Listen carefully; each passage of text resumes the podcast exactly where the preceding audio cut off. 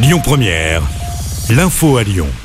Bonjour Christophe, bonjour à tous. Le retour de la circulation différenciée dans l'agglomération lyonnaise, c'est à cause d'un épisode de pollution.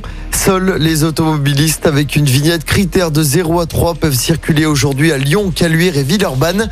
La vitesse est réduite de 20 km heure sur tous les axes où la vitesse limite autorisée est normalement supérieure ou égale à 90. Les axes à 80 sont limités à 70. Par ailleurs, le Citral déploie son ticket, un ticket à 3 euros qui permet de voyager toute la journée sur l'ensemble du réseau TCL. Dans l'actualité locale, cet incendie mortel hier soir à Vaux-en-Velin. Le feu s'est déclaré dans un appartement de la rue Georges Geoffrey vers 21h. À leur arrivée, les pompiers ont découvert un homme en urgence absolue dans un appartement du deuxième étage. Il était en arrêt cardiaque. Les secours ne sont pas parvenus à le réanimer. Les circonstances de l'incendie ne sont pas encore connues. Une matinée de vaccination destinée aux 5-11 ans organisée ce mercredi au Groupama Stadium. Ça se passe de 9h à 13h30. L'accès se fait avec ou sans rendez-vous.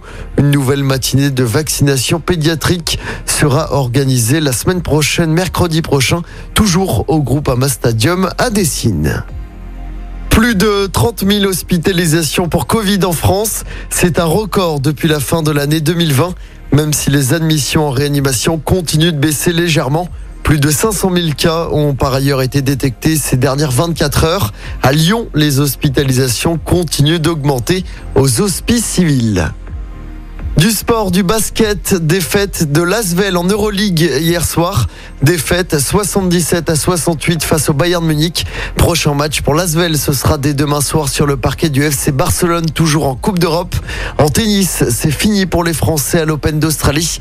Alizé Cornet a été sorti en quart de finale cette nuit. Défaite en 2-7 contre l'américaine Collins, 7-5, 6-1.